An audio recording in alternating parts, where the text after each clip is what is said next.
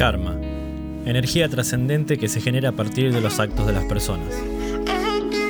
Hola amigos, esto es Prudente y Sencillo, episodio número 6, temporada número 1. El episodio de hoy se llama Karma.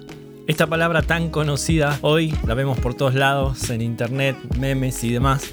Es una palabra nacida en el budismo, en el hinduismo, y lo que ellos denominaron karma en realidad es una regla espiritual divina, es algo que afecta a todo ser humano, seas cristiano, seas budista, seas ateo o tengas la religión que tengas. Gálatas 6.7 versión NBI dice, cada uno cosecha lo que siembra y se parece mucho a lo que se dio a conocer como karma.